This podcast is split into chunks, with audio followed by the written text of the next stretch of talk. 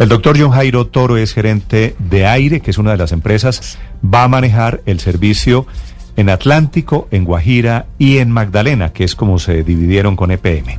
Doctor Toro, buenos días. Néstor, muy buenos días a usted, a todos los oyentes de Blue Radio. Para mí es un placer y un gusto estar con ustedes el día de hoy. Doctor Toro, Aire es la empresa la, la que va a manejar el servicio de energía en esta parte del Caribe. ¿Qué va a cambiar? ¿Qué le puede decir usted a esos usuarios millones desesperados con el lastre de Electricaribe? Néstor, es muy importante primero que todo aclarar a todos los oyentes. Nosotros estamos recibiendo una infraestructura que operaba la antigua eh, compañía. La infraestructura vamos a recibir exactamente las mismas condiciones. ¿Qué vamos a empezar a cambiar? Entonces, la infraestructura no un día a otro. Vamos a tomar un proceso que va a ser lento, demorado, donde vamos a cometer unas inversiones muy importantes. Pero ¿qué va a empezar a cambiar?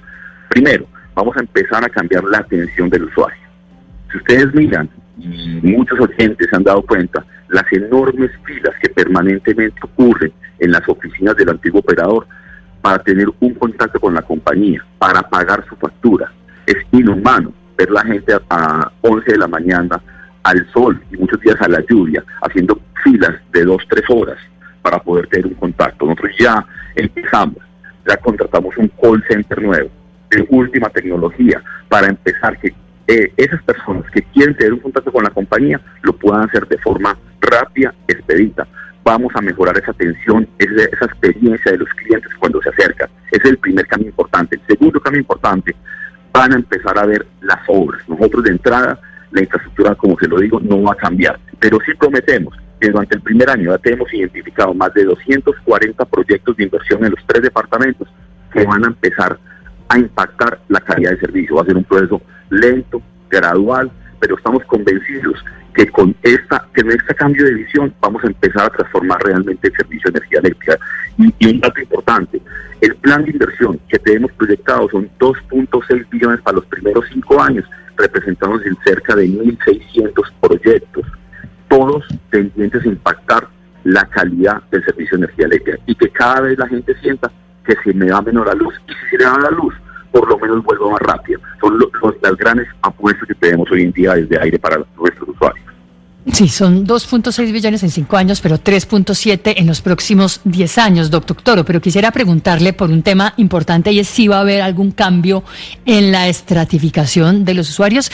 Estratificación que depende de alguna manera de la alcaldía, pero en este momento, según me cuentan en la costa caribe, pues la gran mayoría de las personas son estratos 1 y 2, es decir, que son subsidiados, pero no todo el mundo debería estar dentro de ese mismo paquete. ¿Van ustedes a apujar por un cambio en la estratificación? De la costa caribe?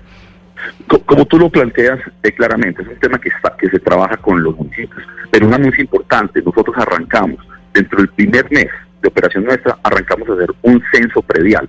Vamos a levantar predio a predio toda todo el, el, gran eh, grupo de usuarios que tenemos a lo largo de los tres departamentos para ubicarlos exactamente cómo son sus condiciones. Vamos a, levantar información eh, de censo, de predial, de cómo están las condiciones. Está el tema del cambio o no cambio, es un tema que tendría que, hablarse con los, con los diferentes alcaldes, es un tema que no nos corresponde, pero por lo menos vamos a tener información precisa de cada, de cada cliente. Hay un tema que también es muy importante. Vamos a trabajar fuertemente para que, eso no va a ser tampoco un, proceso rápido, pero hoy en día se pueden estar estimando alrededor de 400 mil facturas del servicio de energía eléctrica. Si ustedes ven las quejas de la gente, que por qué me digo tan, tan costosa la factura y, parecen unos valores absolutamente absurdos, es porque se realiza a través del antiguo operador por los sistemas de forma que operaba, eh, tiene unas estimaciones muy altas. ¿Qué significa eso? Que efectivamente no fueron a tomar de la lectura a su medidor.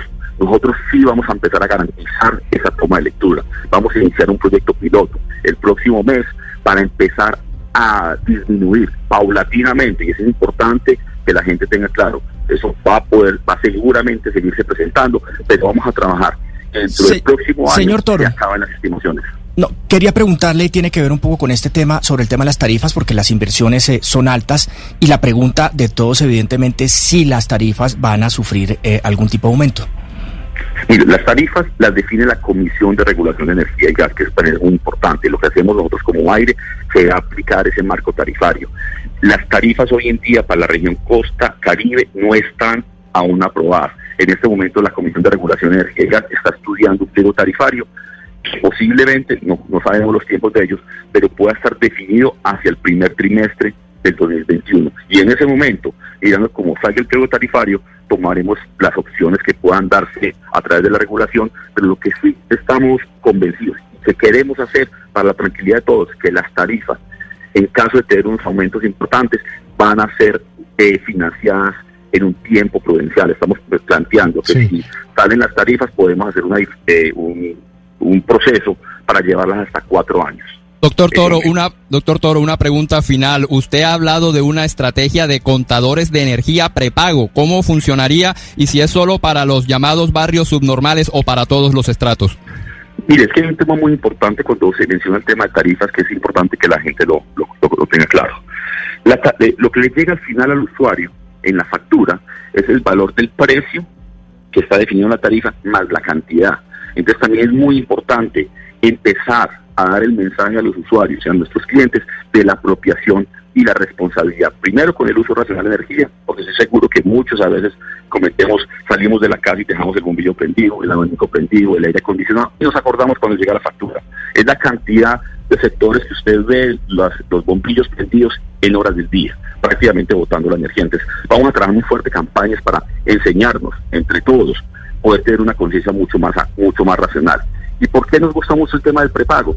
Porque el medidor prepago, usted se apropia de su consumo, usted es responsable de su consumo, usted va y recarga eh, el contador con la cantidad de energía que quiere consumir o que puede pagar, y eso seguramente inmediatamente va a llevarlo a estar pagando el bombillo, a estar desconectando aparatos que no utiliza, a hacer mucho más eficiente ese ejercicio. Entonces nos parece que darle el poder a la gente de apropiarse de su consumo es una estrategia que tenemos hacia adelante y la queremos montar en esos barrios si yo elijo, doctor Toro, que esta tal vez es la novedad, servicio de servicios públicos prepago, si compro, por ejemplo, 100 mil pesos de energía y al final consumo más de los 100 mil pesos, ¿me, ¿me cortan el servicio cuando llegue al límite?